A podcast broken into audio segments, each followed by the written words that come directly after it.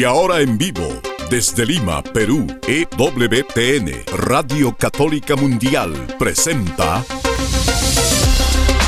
Más que Noticias, un programa informativo que analiza desde una visión de la fe los acontecimientos sociales, políticos y económicos más importantes de Latinoamérica, el Vaticano y el mundo. Más que noticias, respuestas a las interrogantes de los temas más actuales y la manera correcta de interpretarlos a la luz de la fe. Vidas ejemplares, actualidad del Vaticano, defensa de la vida, apologética, doctrina social de la Iglesia, devociones y mucho más. Esto es Más que Noticias.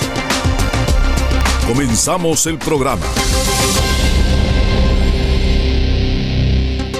Tenemos la misión de acercarnos a todos, cada quien según lo que el juicio de prudencia dicte, porque hay personas que pueden acercarse literalmente a todos, a las personas en las más complicadas situaciones de pecado para evangelizarlos. Esa es la razón por la que nos acercamos, porque queremos compartir con ellos el tesoro de gran valor, por el cual hemos ya vendido cualquier otro tesoro con el fin de obtenerlo y compartirlo generosamente. Así nos salvamos y salvamos a los demás. Gracias por acompañarnos hoy en Más que Noticias. Los saluda Eddie Rodríguez Moreno. También recibe mi saludo amigos, les habla Guillermo Montezuma. Tenemos un programa muy bueno amigos, con unas noticias y con unos comentarios que creo que nos van a enriquecer para aproximarnos a la verdad, que es la que queremos encontrar. Y ayer decía una nota respecto de esta situación que nos plantean, ¿no? El mundo se va a quebrar en cinco pedazos si es que nosotros no cambiamos, si es que seguimos botando plástico, si es que seguimos echando humo. Y en parte verdad, pero algo que no es la verdad es la forma como nos aproximamos los católicos y para ello la Iglesia en su magisterio nos da pautas y pistas como las que les compartí ayer unas líneas del compendio de la doctrina social de la Iglesia y es en el número 486 que dice lo siguiente, la cuestión ecológica no debe ser afrontada únicamente en razón de las terribles perspectivas que presagia la degradación ambiental. Tal cuestión debe ser principalmente una vigorosa motivación para promover una auténtica solidaridad de dimensión mundial.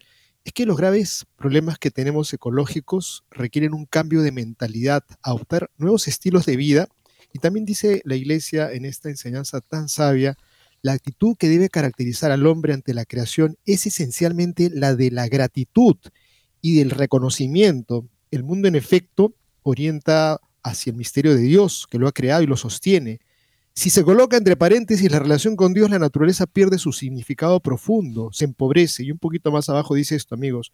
El mundo se presenta a la mirada del hombre como huella de Dios, lugar donde se revela su potencia creadora, providente y redentora. Y es cierto, cuando nos aproximamos a la naturaleza, encontramos esa huella de Dios, pero también cuando nos encontramos con obras magníficas como eh, la noticia que vamos a compartirle en torno a este templo maravilloso, magnífico, hermoso de la Sagrada Familia en Barcelona, pues tenemos que darles una magnífica noticia porque finaliza la construcción de las torres de los cuatro evangelistas.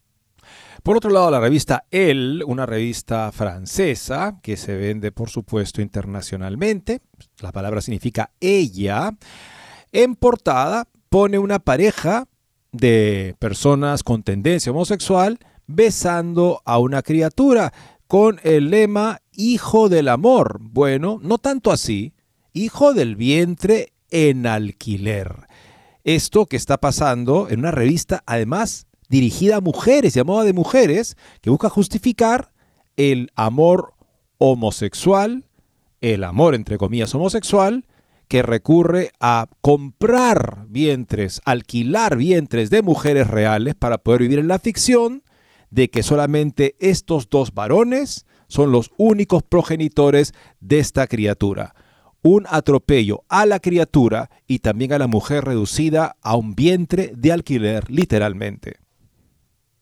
Y tenemos para ello, amigos, justamente una luz que recibimos gracias a este gran pastor que tenemos vivo en la iglesia, que es el cardenal Gerhard Müller, que habla respecto sobre la maternidad subrogada y este modelo de negocio capitalista que no es sino un grave crimen contra la humanidad, en palabras del mismo Gerhard Müller, creemos que es necesario que todos ustedes, todos nosotros conozcamos qué es eso de maternidad subrogada, vientres de alquiler, el pagar a una mujer para que de pronto dos varoncitos se les ocurra tener una criatura, pero y uno dirá, bueno, pero es que tienen derecho a tener esos eh, hombres un hijo, eh, es, un derecho quitarle a un niño la posibilidad de conocer a su madre, pero no solamente eso, amigos, está detrás una barbaridad de procedimientos que ustedes van a eh, quedarse espantados cuando sepan que existe todo un camino de selección de embriones, de tirados a un tacho o de vendidos en sus cuerpos o congelados, que creo que nadie desearía para ninguna criatura. Esta, esta entrevista que tiene Monseñor Müller nos va a ser muy iluminadora porque el niño no es una cosa, sino es una persona. Esto es simplemente el último capítulo de la ideología de normalización de la conducta homosexual. Y sobre esto nos advierte Monseñor Strickland en una nueva carta pastoral, una carta con el título elocuente de nuestra humanidad, nuestra humanidad arraigada en Dios. En esta carta, Monseñor Strickland nos recuerda que cualquier intento de permitir bendición de personas que tienen una relación homosexual sería un ataque al sagrado depósito de la fe. Se habla de posibles medidas como señor Strickland, de que podría ser invitado a renunciar, porque al parecer no está quedando bien parado en el clima de la sinodalidad, mientras que los que bendicen parejas homosexuales aparentemente nunca se les pide renunciar y parece que ellos sí están en sintonía con lo que se quiere en la iglesia, lamentablemente. Sin duda, amigos, sería con esta carta, sin duda va mostrando la talla del gran pastor que es Monseñor Strickland, que lo único que yo pensaría eh, en que si fuera eh, retirado sería para llamarlo como consejero del Papa, porque le haría un gran bien a la iglesia. Y miramos ahora otra nota interesantísima que nos viene de Infocatólica, estamos hablando de la Agenda 2030, que todo el mundo repite como lorito, que es oh, la gran luz que nos ha dado la ONU eh, para vivir de la manera como tenemos que vivir en este eh, mundo en donde todos tenemos que ser hermanos, en donde se rompan las fronteras, en donde pues haya eh, la total educación, en donde haya el total empleo, el agua, hambre cero, etcétera. Todas estas cosas, amigos, que uno dice, parece que hubieran descubierto la pólvora, pues tenemos a Francisco J. Contreras, que nos va a explicar algo sobre la trampa de la Agenda 2030, que está en letra pequeña. Con estas notas y otras volvemos en breve. No se muevan de EWTN, Radio Católica Mundial. Enseguida regresamos con Más que Noticias.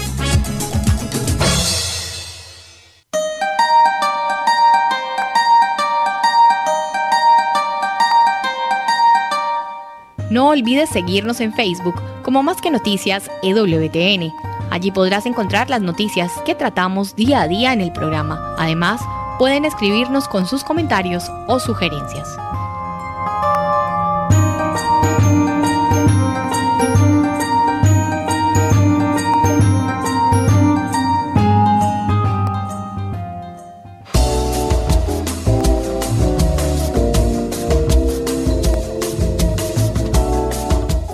Si quieres estar informado de todas las noticias del acontecer de la iglesia y seguir el día a día del Papa Francisco, entra ya a la página web de Así Prensa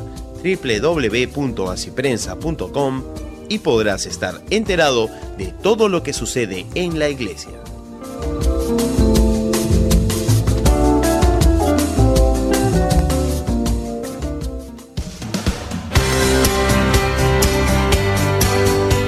Ya regresamos en EWTN, Radio Católica Mundial, con su programa Más que Noticias. Y comenzamos con una espléndida noticia. Los, cierros, los cielos, dice el salmista, narran la gloria de Dios. Y el Señor ha querido manifestar su gloria sobre todo en los seres humanos que por la fe, esperanza y caridad empiezan a vivir la vida propia de Dios.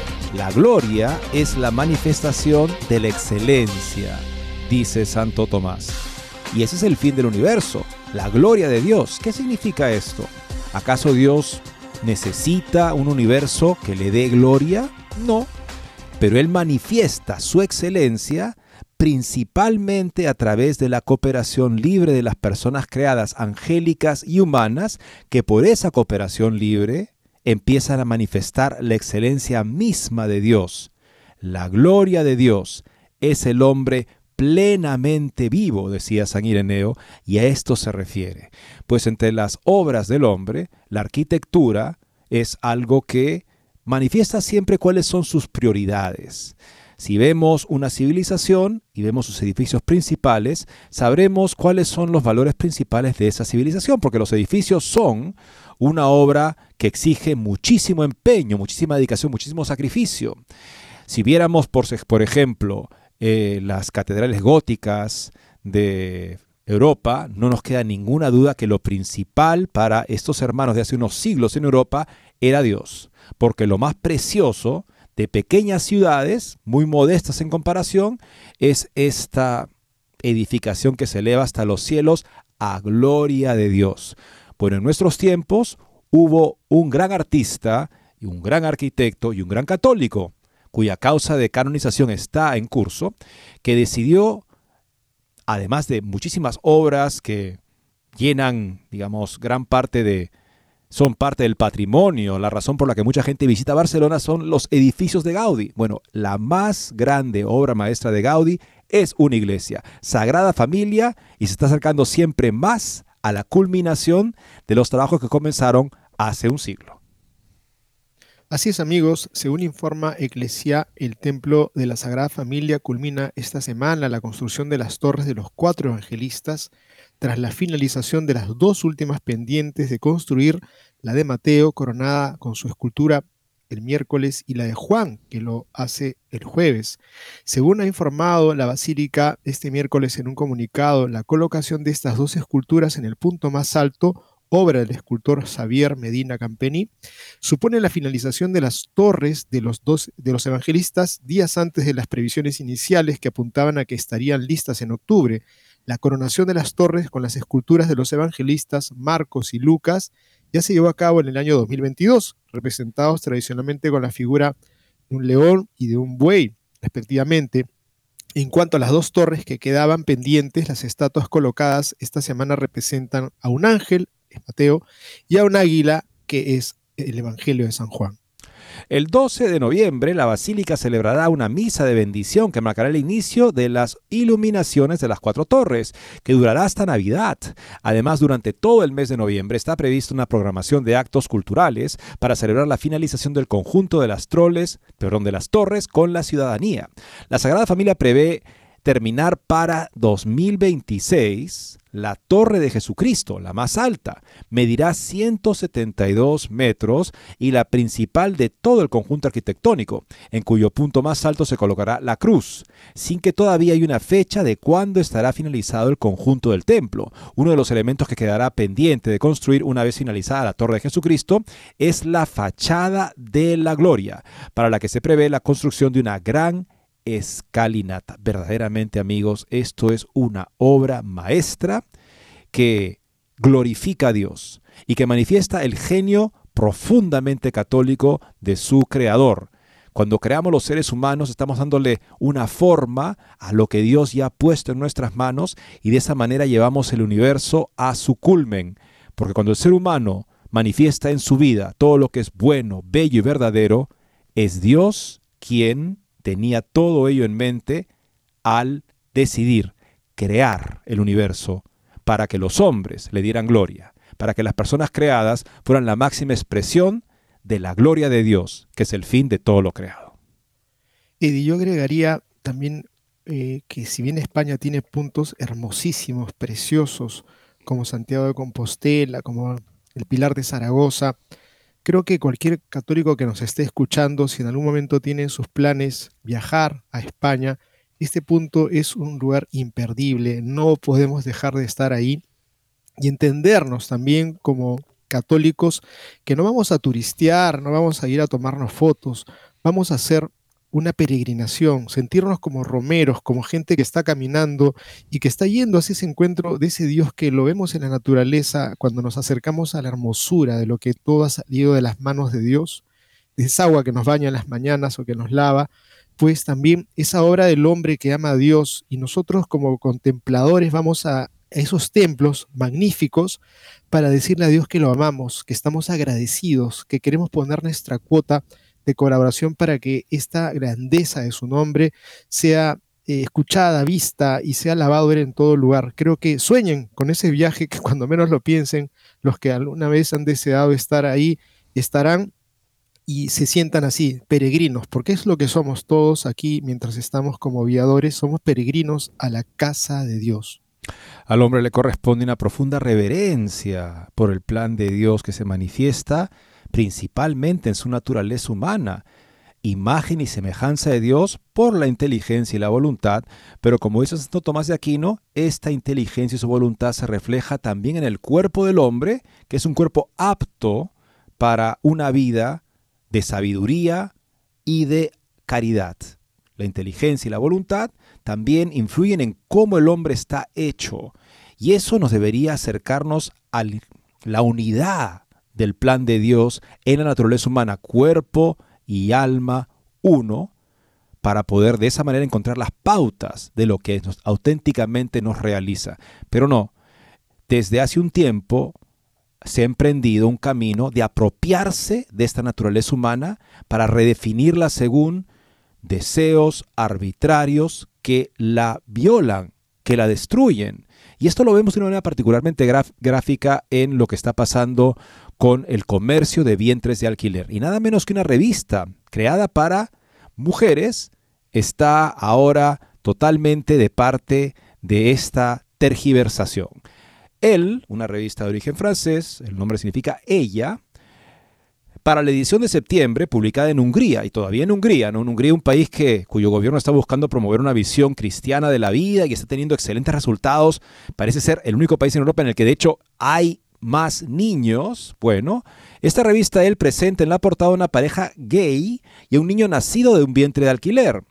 El número de septiembre de él en Hungría. La portada, dos personas con tendencia homosexual besando un bebé que tuvieron con el útero alquilado. Esta elección editorial pretende ser polémica con las políticas pro familia del presidente Víctor Orbán de Hungría.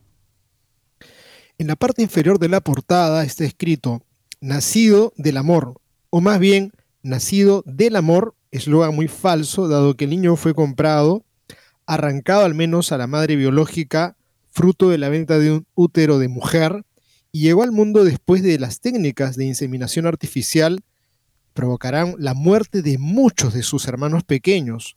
Lo paradójico de esta portada reside en el hecho de que la revista se llama él o ella en el lenguaje en español.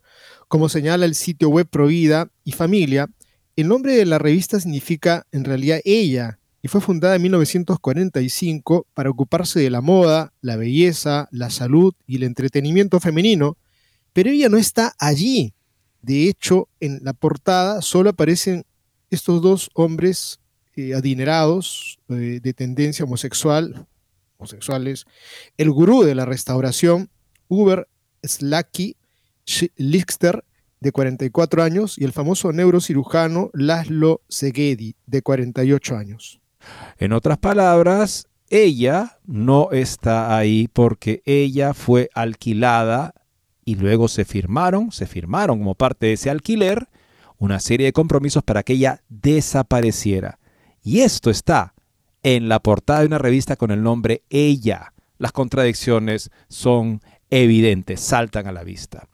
Veamos ahora amigos lo que nos dice justamente una persona muy bien preparada y quisiéramos que todos los cardenales en la iglesia tuvieran al menos la fidelidad ortodoxa católica. Seguramente no todos pueden tener el tipo de formación y referencias y capacidad de producción que tiene el cardenal Gerhard Müller, pero quisiéramos que todos fueran al menos católicos. Eso ya parece ser mucho esperar hoy en día. Con Müller tenemos las dos cosas. Tenemos una persona profundamente católica y además con una gran capacidad de trabajo y recientemente ha querido también iluminarnos sobre este tema, el tema que acabamos de considerar, el vientre de alquiler. El cardenal Müller ha concedido una extensa entrevista a Lothar Rinninger en la que aborda la cuestión de la maternidad subrogada, también conocida como vientres de alquiler, y en general el uso de los seres humanos como instrumentos para la satisfacción de determinadas personas. El cardenal califica esta práctica como grave crimen contra la humanidad. Dios creó a los seres humanos como hombre y mujer y así le dio a la mujer la capacidad de dar a luz niño a niños para perpetuar la sociedad. Aún así, dar a luz a niños, como los llamó Simón de Beauvoir, se considera una actividad esclava para el hombre, lo que descalifica a las madres como máquinas de dar a luz y los excluye del proceso de producción económica. Sin embargo, dado que una sociedad solo puede sobrevivir y tener contribuyentes a la seguridad social si se reproduce, es necesario asegurar la descendencia. Pero como algunos miembros de nuestras sociedades no están dispuestos a someterse a la maternidad, que se considera obsoleta, en el contexto de la terapia de fertilidad se creó la posibilidad de utilizar los servicios de terceras mujeres altamente remuneradas para llevar a cabo el embarazo y entregar al niño a los solicitantes después del parto. Este servicio se llama eufemísticamente maternidad subrogada aunque en realidad se trata de una maternidad de alquiler debido a la remuneración y plantea cuestiones éticas que se aborda en esa entrevista de Lothar Rillinger al cardenal Gerhard Müller. Primera, según nuestro sistema legal, el de Alemania, es legítimo recurrir a la ayuda de otros cuando no se puede proporcionar el servicio deseado por uno mismo. Nuestro sistema económico y legal se basa en este principio. Desde que es posible fertilizar artificialmente óvulos con espermatozoides para luego implantar el embrión en una mujer, generalmente la madre, también surgió la idea de implantar el embrión en una tercera mujer para que ésta complete el proceso de embarazo a cambio de un pago y luego entregar al niño a los pagantes. Esta terapia de fertilidad plantea preocupaciones especialmente sobre los intereses de la madre de alquiler y del niño. Primero, queremos abordar los de la madre de alquiler.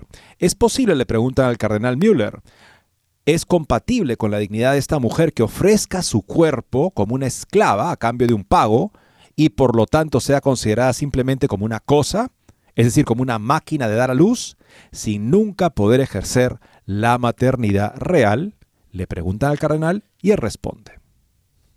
Nuestro sistema legal no se basa positivamente en la voluntad cambiable del legislador actual, sino en el reconocimiento de la dignidad inalienable del individuo. Este conocimiento es accesible para todos a través de la razón natural porque negarlo significaría una lucha implacable de todos contra todos. El darwinismo social en forma de fascismo, comunismo y el poderoso lobby del aborto fue y es la ideología más asesina en la historia de la humanidad. Sin recurrir a la revelación sobrenatural, Immanuel Kant, en el año entre 1804, formuló el imperativo moral en términos de una fundamentación puramente racional. El ser humano no es una cosa que pueda ser utilizada como medio, sino que debe ser considerado en todas sus acciones en todo momento como un fin en sí mismo porque el derecho fundamental a la vida no puede ser otorgado ni negado a otras personas por seres humanos finitos y falibles. La vida no es un producto técnico, algo inmerecido que precede a todos nuestros pensamientos y acciones.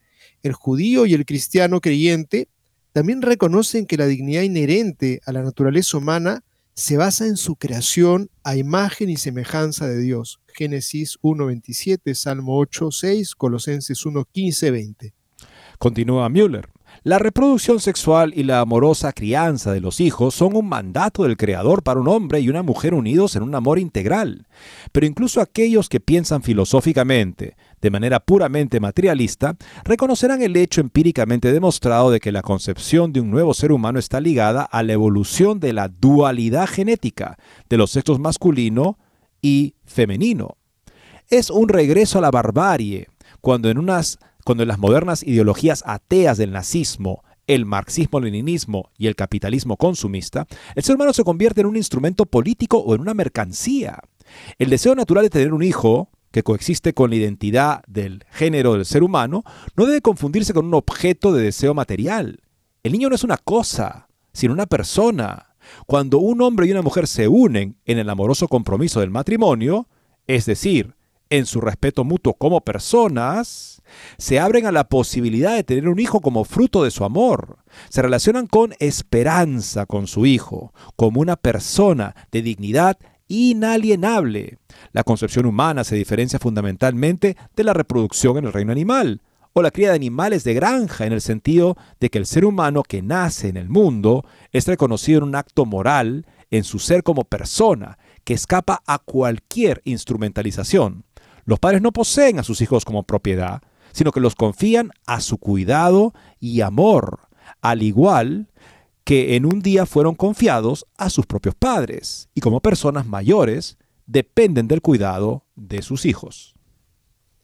Le preguntan entonces, en el contexto de la prostitución, las mujeres ponen sus cuerpos a disposición para que los hombres satisfagan sus impulsos sexuales. Brindan servicios que deben ser remunerados. Sin embargo, esos servicios se consideran inmorales a pesar de ser sujetos a impuestos sobre el ingreso. No es extraño que la prostitución se vea como censurable, pero la maternidad subrogada se esté buscando legalizar desde un punto de vista legal. Responde así el cardenal. La legislación estatal, a diferencia de la ley natural, que proviene de Dios como su autor, proviene de personas falibles y con intereses propios. Incluso en casos donde se puede hablar de una verdadera democracia constitucional y un Estado de Derecho que funcione razonablemente bien, existe el constante peligro de que las instituciones estatales sean cooptadas por ideólogos y corrompidas por mafiosos. Es simplemente un cinismo despreciativo de la humanidad considerar que la prostitución comercial o la pornografía legalizada o la industria del sexo sean servicios normales, ya que se basan en nada menos que en una violación fundamental de la dignidad humana. Incluso si alguien se prostituye voluntariamente y vende su cuerpo para la mera satisfacción del placer de otro, comete una grave injusticia, ya que ha convertido su persona en una mercancía y por lo tanto ha traicionado su dignidad. Le preguntan entonces, aunque la maternidad subrogada todavía está prohibida en Alemania, en otros países ya está permitida. ¿Puede esperarse que una persona acepte el hecho de que fue gestada por completo por una mujer ajena como parte de un contrato de servicio durante el embarazo y que la conexión resultante se corte una vez que se haya prestado el servicio? Responde así el cardenal. La maternidad subrogada y el modelo de negocio capitalista detrás de ella no son más que un grave crimen contra la humanidad y la humanidad misma, como se condenaron de manera moral y legítimamente en los juicios de Nuremberg la ideología racista biológica de los nazis.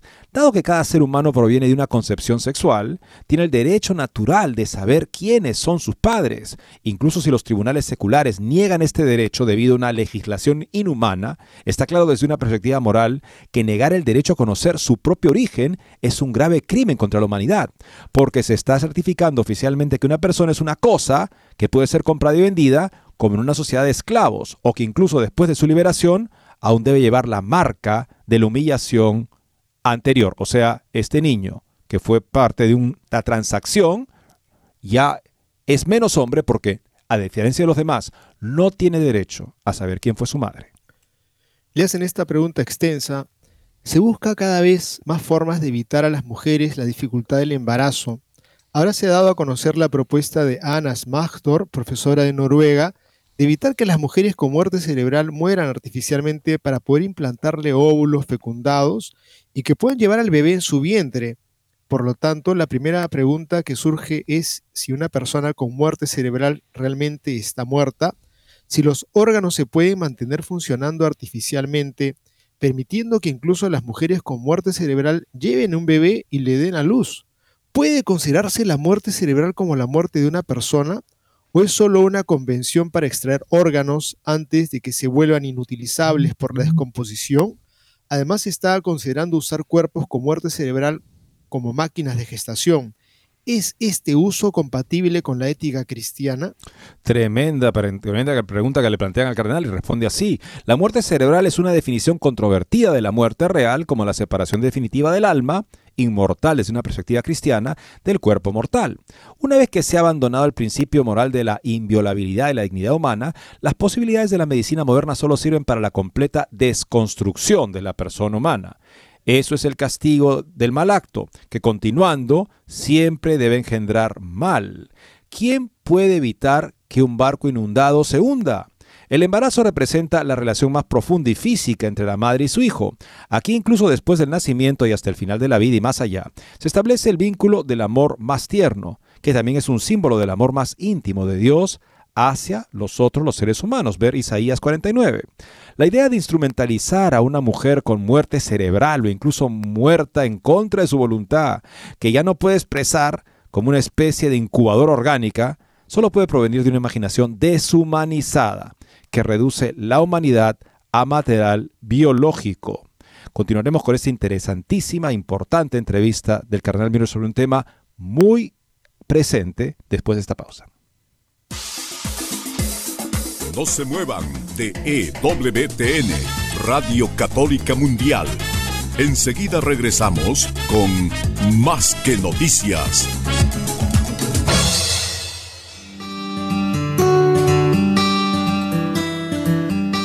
En la página web de EWTN podrás encontrar los programas de EWTN Radio y Televisión. Solo tienes que descargar los podcasts y así encontrarás tus programas preferidos. Recuerda en www.ewtn.com.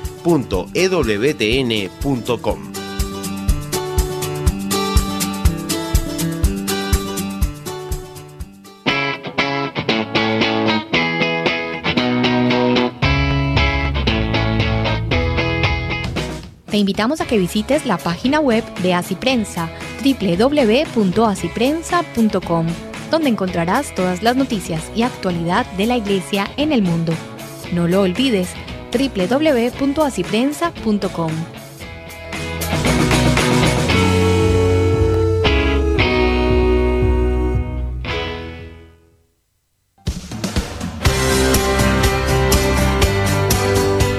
Ya regresamos en EWTN, Radio Católica Mundial, con su programa Más que Noticias. Para comunicarse en vivo con Más que Noticias, nos pueden llamar desde Estados Unidos al teléfono gratuito 1-866-398-6377 y desde cualquier parte del mundo al 205-271-2976.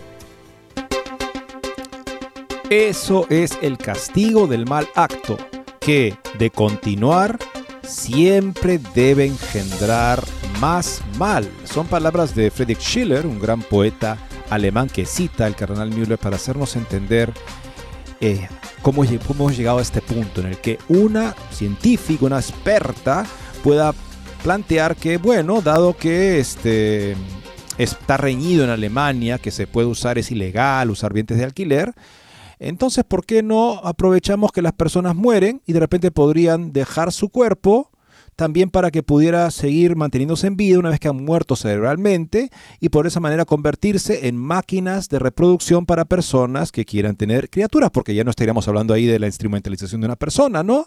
Sino porque ya no es una persona, es un cadáver, ¿correcto? Y como dice muy bien el cardenal Müller, este tipo de idea de instrumentalizar a una mujer con muerte cerebral o incluso muerta como una especie de incubadora orgánica, solo puede provenir de una imaginación deshumanizada que reduce la humanidad a mero material biológico. Hemos llegado a este punto, pero hemos llegado paso a paso. Se llegó en un momento diciendo que en los años 60 en los Estados Unidos, que dio el pésimo ejemplo, que los anticonceptivos, que estaban prohibidos por una serie de leyes, tanto estatales como nacionales federales que representaban una opción entre el marido y la mujer. Se planteó en esos términos dentro del matrimonio. De manera que el gobierno no tenía por qué introducirse en esa relación y cualquier ley que prohibiera ese derecho de privacidad del marido y la mujer debía quedar sin efecto en adelante. Bueno, con eso se llevó a una difusión masiva de anticonceptivos que pocos años después llevó a que eh, con el mismo argumento de la privacidad se decretara el derecho de una mujer a acabar con la criatura en sus entrañas, porque supuestamente, si es persona o no, es un tema que los filósofos no saben definir y por lo tanto debería ser una decisión sobre el concepto de la vida que tenga la mujer con su médico y nadie debería meterse. Y justo sobre las sobre las huellas de esto también el emancipacionismo de activistas LGBT, porque decían, bueno, si ustedes dicen que el sexo es para pasarla bien, como evidentemente están diciendo al decir que los anticonceptivos son una cosa buena, ¿por qué nosotros seremos pervertidos y ustedes no?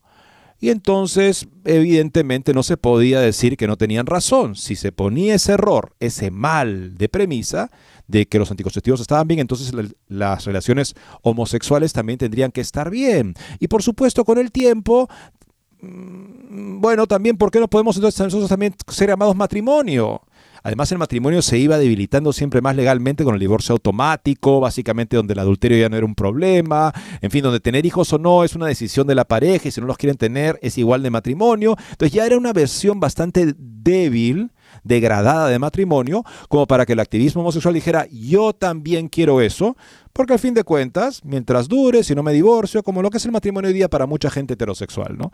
Y esto finalmente llegado al punto de decir, bueno, y si queremos tener hijos, bueno, ¿por qué nos lo van a negar? Tenemos derecho a tener hijos, el hijo es algo a lo que tenemos derecho. Se empezó a hablar del ser humano como si fuera una cosa a la que yo tengo derecho, y eso la ética bien planteada, la ética católica siempre lo ha negado. O sea, yo los padres no tienen derecho a los hijos, porque el hijo no es una cosa a la que yo pueda tener derecho. El niño sí tiene derecho a tener papá y mamá, porque lo requiere por naturaleza, pero los padres no tienen derecho a apropiarse del hijo como si fuera una cosa. Pero una vez que se empieza a practicar la maternidad subrogada del vientre de alquiler, tratamos a los seres humanos siempre más como cosas, y entonces sobre ese mal siguen más males, y ese es el peor castigo del mal, que mientras se mantenga, seguirá engendrando más males le hacen esta pregunta al cardenal Gerhard Müller.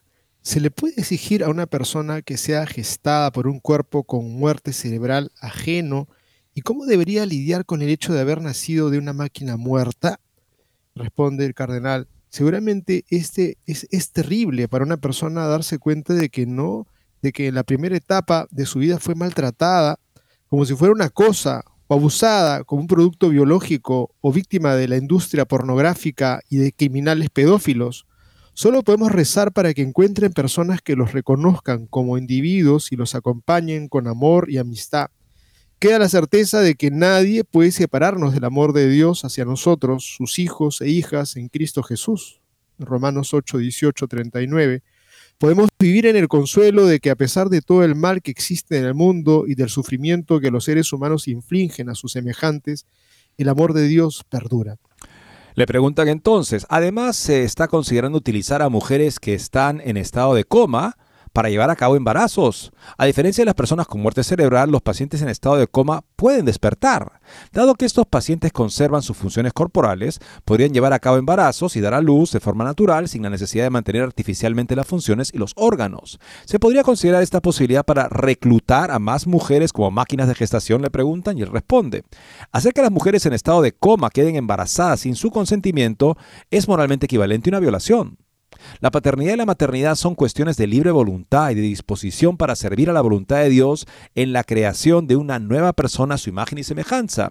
En un mundo en el que el aborto, con 73 millones de niños asesinados en el útero materno, se estima cada año, es la principal causa de muerte, es verdaderamente diabólico engendrar niños mediante todos los medios técnicos, a pesar y en contra de todas las normas éticas preguntan, el modelo de gestación subrogada se presenta como parte de la terapia de fertilidad, como un gran avance en la medicina reproductiva y al mismo tiempo como una forma de mantener la fuerza laboral de las mujeres, que podría verse reducida por un embarazo y permitirles seguir trabajando, retomando una frase de Marx. Sin embargo, no es llevar a cabo embarazos por una mujer completamente ajena a un retroceso a tiempos premodernos, preilustrados, en los que la calificación de algunas personas como objetos, es decir, como esclavos, era común, de modo que el supuesto progreso resulta ser un retroceso flagrante y se descalifican incluso los conocimientos de la ilustración atea y responde el cardenal Gerhard Müller. Immanuel Kant, con su famosa pregunta, ¿qué es la ilustración? En el año 1783, se consideraba a sí mismo como el consumador de la era de la razón. y habría condenado el disponer de otras personas o de su propio cuerpo como objetos meramente materiales como un retroceso civilizatorio. El error de pensamiento radica simplemente en que las posibilidades técnicas podrían desplazar los límites entre el bien y el mal, cuando los deseos personales, los objetivos políticos o las postulaciones ideológicas se convierten en el criterio supremo, inevitablemente llegamos a la producción de seres humanos como mercancía comprable que se puede desechar si no cumple con las expectativas. Es uno de los graves signos de la, de la maldad de la maternidad subrogada que justamente se aplica un criterio de control de calidad. Con los seres humanos nunca se debe aplicar ese criterio. Si ve a un ser humano que está herido, está enfermo, no le aplica un criterio, ah, mira, no cumples con estándar de calidad, mátenlo, por favor, jamás. Pero es lo que hacemos sistemáticamente y como parte de los protocolos que manejan los médicos en la fertilidad asistida. El embrión es sometido a un proceso de calidad y si no cumple con las expectativas simplemente es destruido. Eso revela de una manera bastante gráfica la maldad de la intención de la eh, fertilidad subrogada, porque si bien se dice que se está buscando dar a parejas que no tienen la posibilidad de reproducirse una criatura, lo que se está haciendo es entregando un producto por el que se ha pagado. Tanto así que los padres tenían derecho a protestar si no cumple con ciertos estándares de calidad. Continúa la pregunta, la siguiente. Una y otra vez vemos que los niños que descubren que fueron adoptados buscan a sus padres biológicos para conocer su origen. ¿Quiénes son realmente su familia? ¿Podrían los niños sufrir al saber que provienen de una célula de óvulo o esperma ajena o de ambos y que por tanto solo tienen un origen anónimo y responde el cardenal. Hay testimonios suficientes de niños concebidos de esta manera que siendo adultos sufren por no conocer a sus padres. Se les ha hecho una gran injusticia y políticos cegados e ideólogos corruptos no les otorgan justicia y se hacen culpables incluso si se basa detrás de la ley que contradice el espíritu de la verdad y la justicia. O sea, hay seres humanos que no son tan seres humanos hoy en día porque a diferencia tuya y mía, no tienen derecho de saber quiénes fueron sus progenitores, porque eso quedó definido y prohibido en un contrato que por el cual se pagó. Le acotan también esto al cardenal, dado que usted se ha manifestado firmemente en contra de cualquier forma de aborto, surge la pregunta de cuál podría ser el propósito del diagnóstico preimplantacional, ya que se utiliza para detectar discapacidades en etapas tempranas, lo que permitiría el aborto del feto no nacido, y responde así, no se trata de que yo esté en contra del aborto subjetivamente, sino de que objetivamente el aborto es la matanza absolutamente injustificada de un ser humano indefenso y teológicamente hablando un pecado mortal que excluye del reino de Dios hasta que se arrepienta y se perdone ese pecado. El diagnóstico preimplantacional debe evaluarse según principios éticos. La medicina existe para curar enfermedades o prevenirlas. Cada ser humano concebido tiene el derecho a la vida desde su inicio, incluso si tiene una discapacidad, a donde lleva la distinción entre la vida que merece ser vivida y la que no, no es una discusión académica abstracta. Los alemanes deberían estar especialmente advertidos de los crímenes contra la humanidad que se han cometido al hacer esta distinción con millones de personas como nosotros. Justo la pregunta, ¿dónde lleva esta distinción? Bueno, esto tiene precedentes terribles en la historia de Alemania, porque fue el criterio que aplicaron los médicos, la clase médica, antes de la llegada al poder de Hitler. Vida indigna de ser vivida. ¿Qué quería decir eso? Que en una situación de crisis económica rampante, hiperinflación, había recursos muy limitados y las personas que se presentaban para un tipo de terapia médica eran evaluadas para ver si podían ser rehabilitables. Ese se convirtió en el nuevo criterio, no el cuidado médico, sino la rehabilitación. Y si no había posibilidades de rehabilitarla, entonces se le negaba la atención médica y se dejaba a la persona morir. Esta es la primera fase de lo que se llama la eutanasia pasiva. Se dejaba morir a los que no tenían perspectivas de ser rehabilitados. Con el tiempo se empezó a proceder de otra manera. Se empezó a acelerar la muerte de estas personas, negándoles el alimento, el cuidado necesario. Y con el tiempo eh, el gobierno de Adolfo Hitler decidió que había que simplemente acabar con estas personas metiéndolas en autobuses especialmente diseñados para que el tubo de escape se vaciara al interior del vehículo, de modo que llegaban a su destino muertos, eran incinerados y luego se informaba a las personas de su muerte, habiendo sido ya debidamente cremados. Y eso fue el preámbulo de la solución final, entre comillas, de los campos de exterminio. Continuamos con la siguiente pregunta. En el contexto de la fertilización in vitro, los embriones sobrantes se utilizan a veces como hermanos de repuesto para un niño nacido que esté enfermo o discapacitado. ¿Es ético producir estos hermanos de repuesto, especialmente cuando solo se desea un hijo y los otros embriones no desean, no deseados deben ser eliminados? Responde así. La máxima expresión del amor al prójimo es sacrificar la propia vida por los demás, como hizo el padre Maximiliano Kolbe, al ofrecerse voluntariamente en el lugar de un padre de familia en el campo de concentración de Auschwitz. Lo opuesto a esta entrega por los demás es sacrificar a otros por uno mismo, como Hitler quemó a los jóvenes en la batalla por Berlín, llevándolos cínicamente a la muerte para prolongar su propia vida. Un ser humano puede estar al servicio de los demás en términos de donación de órganos, pero debe ser voluntario y estar dentro de los límites de la ley natural. Esto es completamente diferente de instrumentalizar a las personas, incluso en sus primeras etapas de desarrollo, como piezas de repuesto para otros y por lo tanto despersonalizarlos. Por supuesto, debemos hacer todo lo posible para ayudar médica, psicológica y pastoralmente a los niños y adultos con discapacidades o enfermedades. Sin embargo, esto tiene sus límites en la dignidad de la persona, que no debe ser tratada como una mercancía. La regla básica del amor es que uno vive para el otro, de su vida, matrimonio y familia, honor y propiedad, como nos enseña la segunda tabla de los diez mandamientos. En última instancia, no ganamos nada al tratar de comprar una vida larga y placentera a expensa de la desgracia de los demás. Lo que importa es el balance final que debemos presentar ante Dios. ¿De qué le servirá al hombre ganar el mundo entero si pierde su alma? O como Fausto vendió su alma al diablo, ¿a qué precio puede un hombre redimir su vida? El Hijo del Hombre vendrá con sus ángeles en la gloria de su Padre, y entonces pagará cada quien según sus obras. Mateo 16. Finalmente abordemos una situación en la que los intereses y derechos fundamentales de dos grupos de personas diferentes chocan. En una pareja homosexual masculina, con tendencia homosexual masculina, si surge el deseo de tener un hijo, a menudo deben recurrir a óvulos de otra persona y a una mujer gestante. Si se prohíbe la gestación subrogada, se podrían ver afectados los derechos de las parejas homosexuales masculinas. Si se permite, se podría ignorar el derecho del niño. La Comisión Europea, en su propuesta de regulación sobre el reconocimiento transfronterizo de la paternidad, parte del supuesto de que la prohibición de la gestación subrogada discriminaría a las parejas homosexuales masculinas, por lo que el interés del niño, es decir, su bienestar, debería ceder lo que llevaría a permitir la gestación subrogada. ¿Es esta valoración compatible no solo con la ética cristiana, sino también con la ley moral de Kant, que es la base al menos de todos los estados occidentales?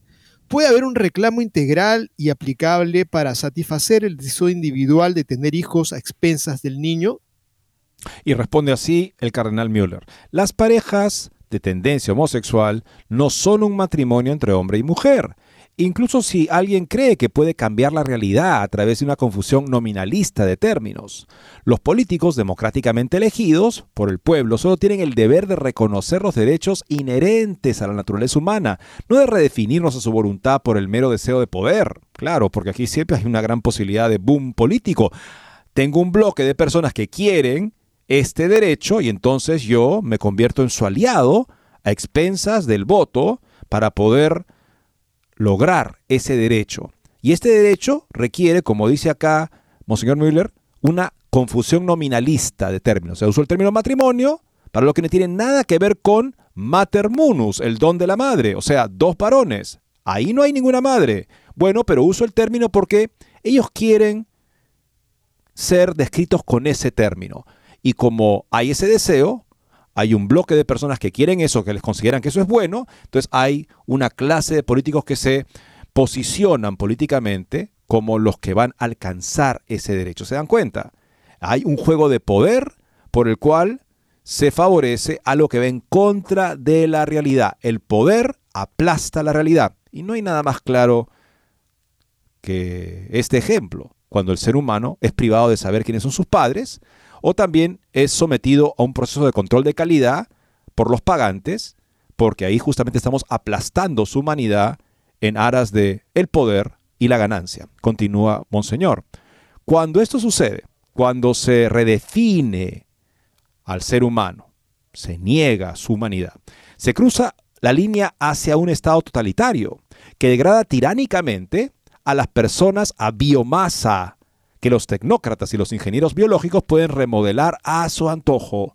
Dado que en el matrimonio entre un hombre y una mujer se engendran hijos físicamente, tienen el derecho inalienable de amar y educar a esos hijos como a sus propios hijos, sin prejuicio de casos trágicos en los que otros familiares o la comunidad estatal debe ayudar de manera subsidiaria, por ejemplo, cuando hay, se pierden los padres naturales y hay que cuidar de los niños que están desamparados, huérfanos. Sin embargo, dado que no hay un derecho natural para personas del mismo sexo a tener un hijo, ya que biológicamente no pueden concebirlo, tienen aún menos derecho a apropiarse de una persona a través de manipulaciones técnicas que no es su hijo biológico.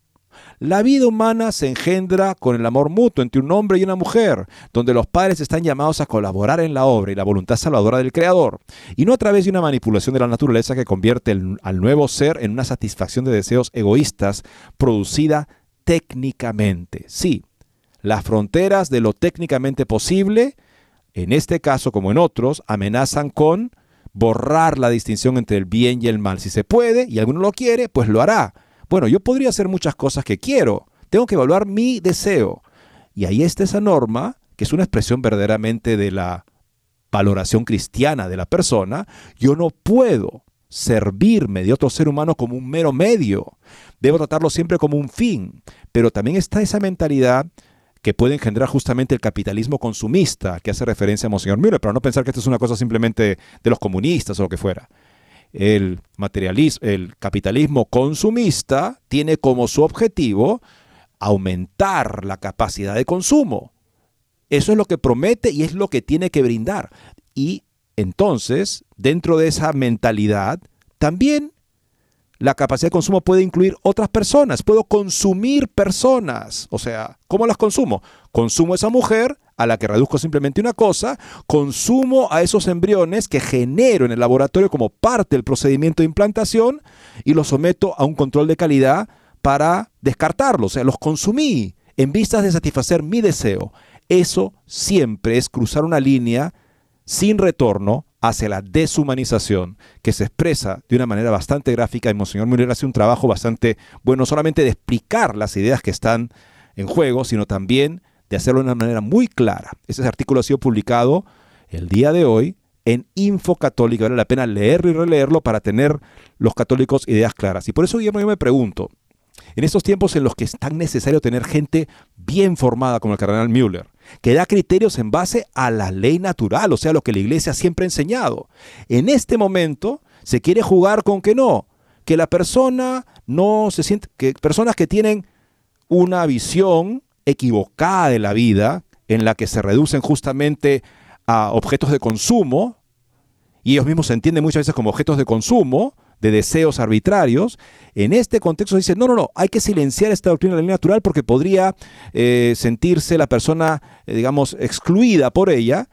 Y entonces cuando más se necesita enfrentarse con claridad en base a una moral recta a este tipo de eh, peligros, este tipo de ataques a la humanidad al ser humano, se busca silenciar en nombre de una misericordia líquida, vápida, que finalmente abandona a las personas que están siendo víctimas de esta cultura de depredación a su suerte.